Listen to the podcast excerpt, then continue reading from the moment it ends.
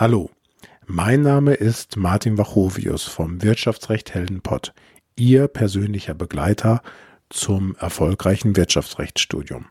Hier erfahren Sie alles, was Sie für ein erfolgreiches Wirtschaftsrechtsstudium brauchen. Von mir bekommen Sie immer die richtigen Tipps.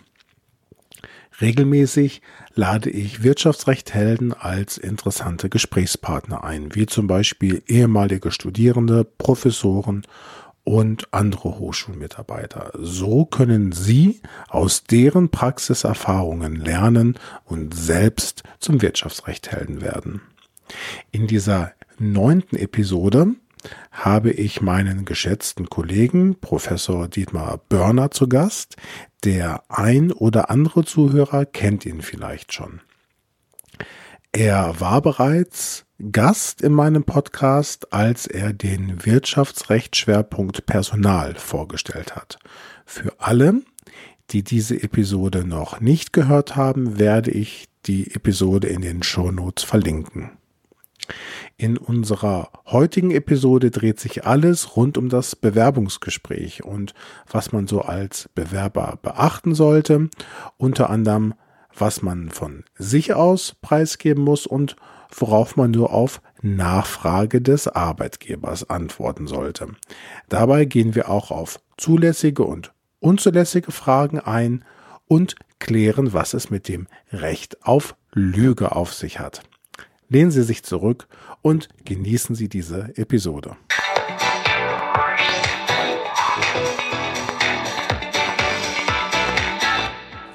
Ja, ich freue mich, heute einen sehr geschätzten Kollegen bei mir zu haben. Ähm, ich habe Professor Börner bei mir, einen ausgewiesenen Spezialisten im Arbeitsrecht.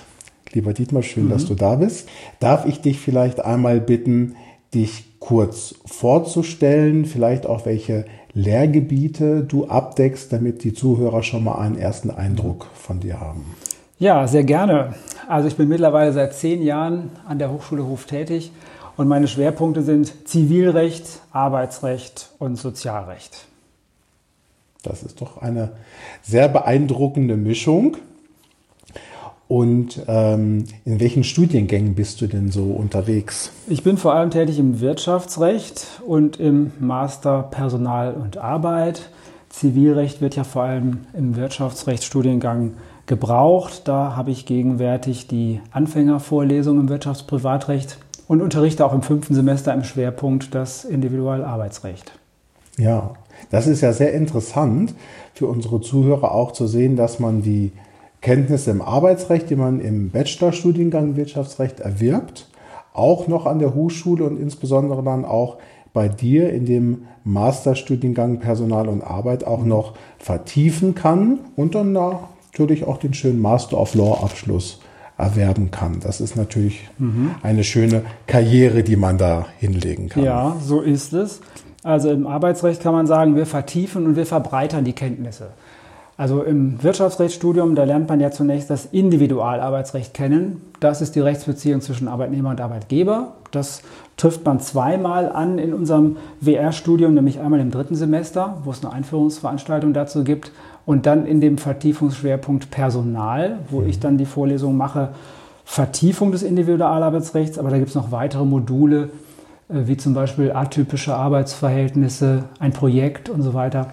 Also da vertiefen wir den ganzen Bereich des Personalwesens. Und im Master werden diese Dinge noch weiter ausdifferenziert. Sie werden aber auch noch verbreitert. Das heißt, man bekommt weitere Fächer dazu, namentlich das kollektive Arbeitsrecht. Kollektives Arbeitsrecht sieht also die Arbeitnehmerschaft als Kollektiv, als Gruppe an. Und das zeigt sich zum Beispiel im Betriebsverfassungsrecht. Da geht es darum, dass die Beziehungen zwischen Arbeitgeber und der Belegschaft diskutiert werden. Also die Frage, welche Mitwirkungsrechte hat der Betriebsrat, wenn der Arbeitgeber bestimmte Maßnahmen treffen will. Dann gibt es die Betriebsvereinbarung als wichtigen Vertrag zwischen beiden Seiten, mit dem auch Arbeitsbedingungen geregelt werden können. Eine weitere wichtige Baustelle des kollektiven Arbeitsrechts ist auch das Tarifvertragsrecht. Tarifverträge werden ja abgeschlossen zwischen Arbeitgeberverbänden und Gewerkschaften und haben in unserem Arbeitsleben eine herausragende Bedeutung, weil da auch sehr viele Arbeitsbedingungen geregelt sind.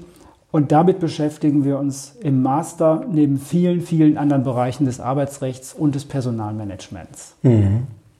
Ja, weil das Arbeitsrecht eben eine so große Bedeutung im Wirtschaftsleben hat, finde ich es auch sehr schön, dass du heute in dieser Podcast-Folge dich zur Verfügung stellst, um mal ein bisschen Einblicke zu bekommen in das Arbeitsrecht.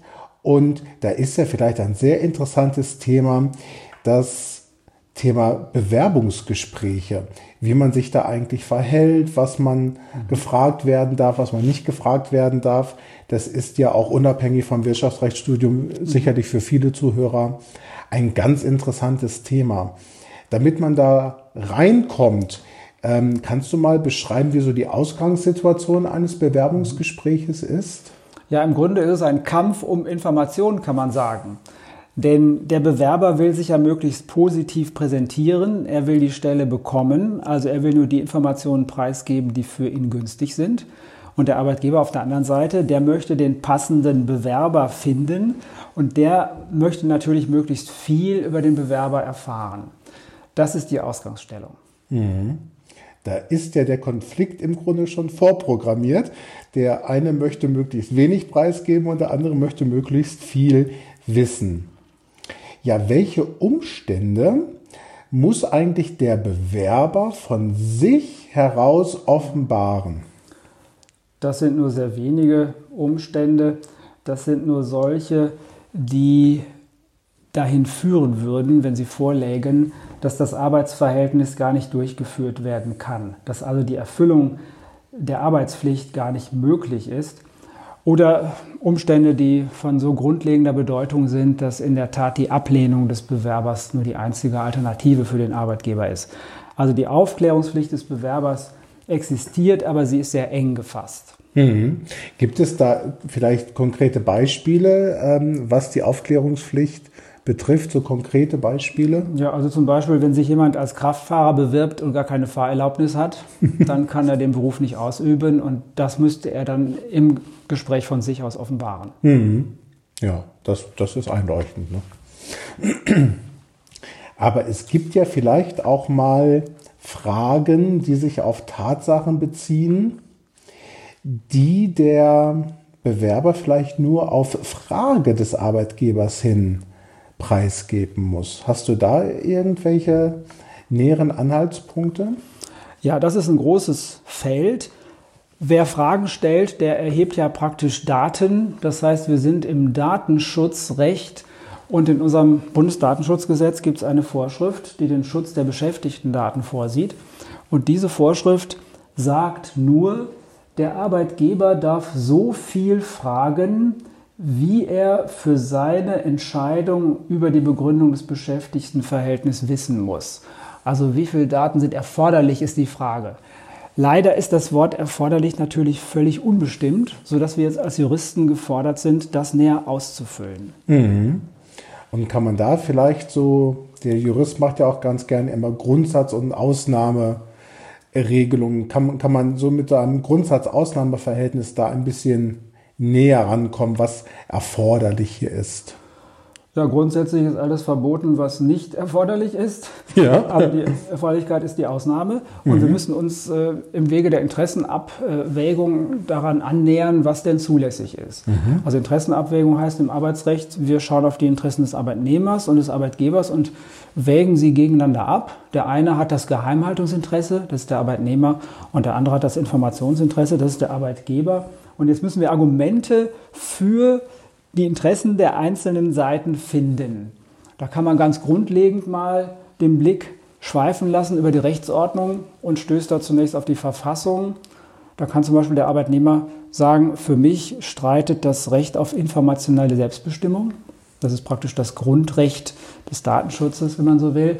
Und der Arbeitgeber kann sagen, ich frage den Bewerber ja, damit ich meinen Beruf ausüben kann, mein Unternehmen ausüben kann. Also ist der Artikel 12 Grundgesetz, die Berufsfreiheit, die erstmal dafür streitet, dass der Arbeitgeber grundsätzlich ein Informationsrecht haben muss. Mhm. Aber man sieht schon, wir sind weiter an der Oberfläche. Es ist immer noch sehr vage. Wir müssen es konkretisieren. Ja, da wäre es ja ganz gut, wenn wir mal uns überlegen, was wären zulässige Fragen des Arbeitgebers, auf die der mhm. Bewerber auch wahrheitsgemäß antworten muss. Hättest du da ein paar, paar Beispiele für zulässige Fragen? Wenn wir mit der Abwägung weiter voranschreiten, dann müsste man sagen, die Fragen müssen für den Arbeitgeber so gewichtig sein, dass das Geheimhaltungsinteresse des Arbeitnehmers dahinter zurücktritt. Mhm. Und das sind Fragen, die zum Beispiel auf die fachliche Qualifikation des Bewerbers zielen. Also der Arbeitgeber hat natürlich ein berechtigtes Interesse zu erfahren, ob der Bewerber die Qualifikationen mitbringt, die für den Job von Bedeutung sind. Das darf er fragen.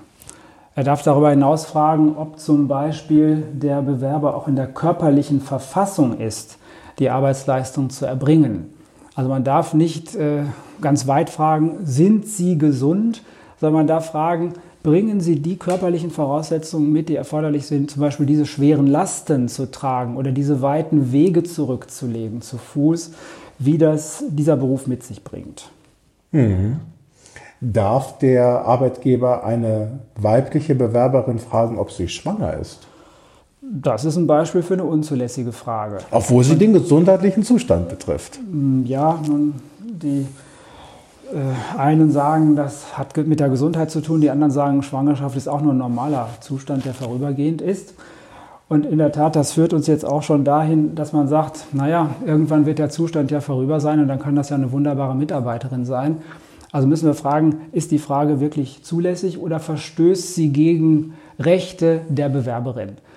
Und wenn wir auch da wieder so in die Rechtsordnung schauen, was für Rechte gibt es denn, dann kommen wir zum allgemeinen Gleichbehandlungsgesetz. Und dieses Gesetz verbietet die Diskriminierung von Frauen.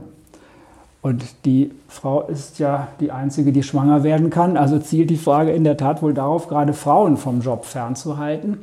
Und da fragt sich, findet sich dafür eine Rechtfertigung? Und hier wird man sagen müssen, weil der Zustand eben doch nur von vorübergehender Dauer ist, bedarf die Frau hier des absoluten Schutzes vor dieser Frage. Sie ist also absolut unzulässig. Mhm. Allerdings ist das auch nur die herrschende Meinung. Wir haben es in der Rechtswissenschaft häufig damit zu tun, dass es auch Mindermeinungen gibt. Es wird viel diskutiert bei uns unter den Juristen. Und da gibt es auch Leute, die sagen, in ganz bestimmten Fällen, da ist es dann doch wieder zulässig, dass gefragt wird. Also zum Beispiel wird gesagt, wenn das Arbeitsverhältnis von vornherein befristet ist, sagen wir mal auf ein Jahr, und dann schon klar ist, dass die Bewerberin nur für wenige Monate darin arbeiten kann, dann soll die Frage unzulässig sein. Aber die herrschende Meinung geht immer noch davon aus, die Frage darf gar nicht gestellt werden, mhm. weil sie eine Diskriminierung von Frauen darstellt. Mhm. Wie sieht es denn aus, wenn man gefragt wird, gehören Sie einer bestimmten Religionsgemeinschaft zu? Auch da kann uns das allgemeine Gleichbehandlungsgesetz weiterhelfen. Das mhm. verbietet nämlich auch die Benachteiligung aus Gründen der Religion.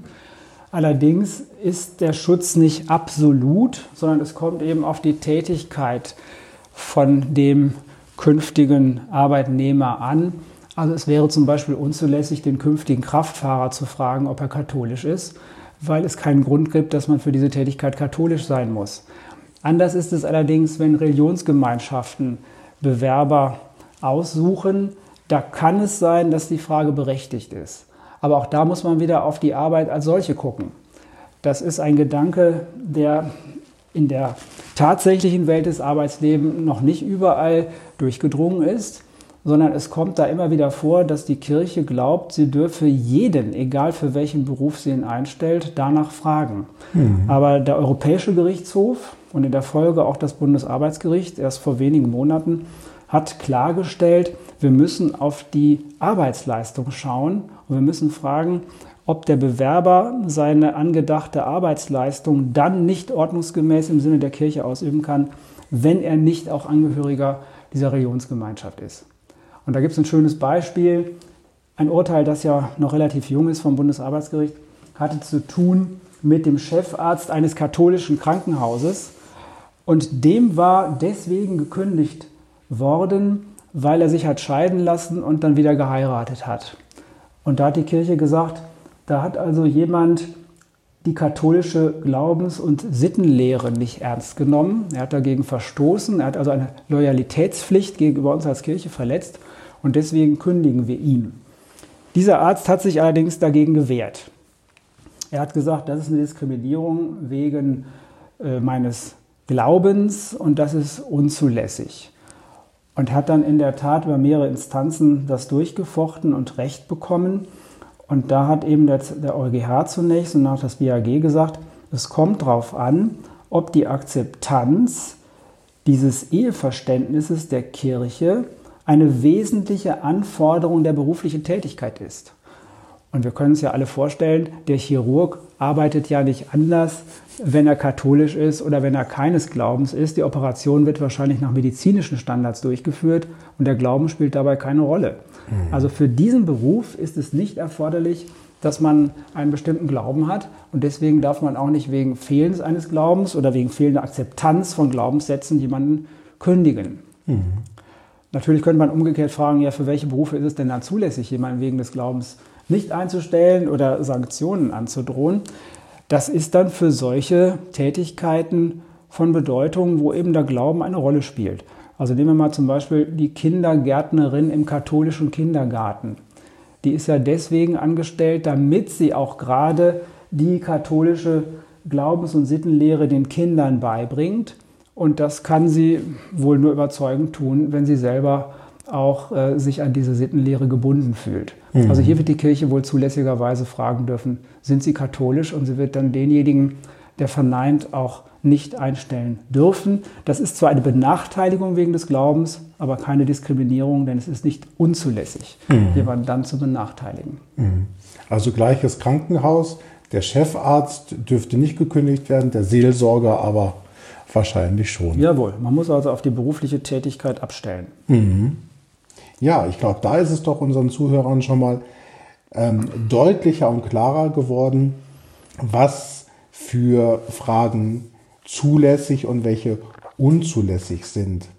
Jetzt ist ja mal die interessante Frage, welche Rechtsfolge es eigentlich hat, wenn ein Bewerber falsche Auskünfte in einem Bewerbungsgespräch gibt. Weil wir wissen jetzt, es gibt zulässige Fragen und unzulässige mhm. Fragen und da muss ich mich ja dann auch als Bewerber darauf einstellen können.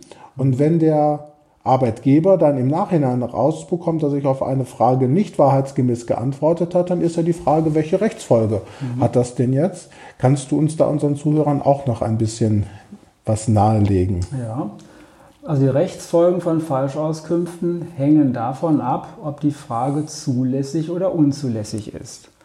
Fangen wir mal an mit den zulässigen Fragen. Also zum Beispiel die Frage, haben Sie für die Tätigkeit als Kraftfahrer auch die nötige Qualifikation? Die Frage ist nach dem Gesagten ja zulässig.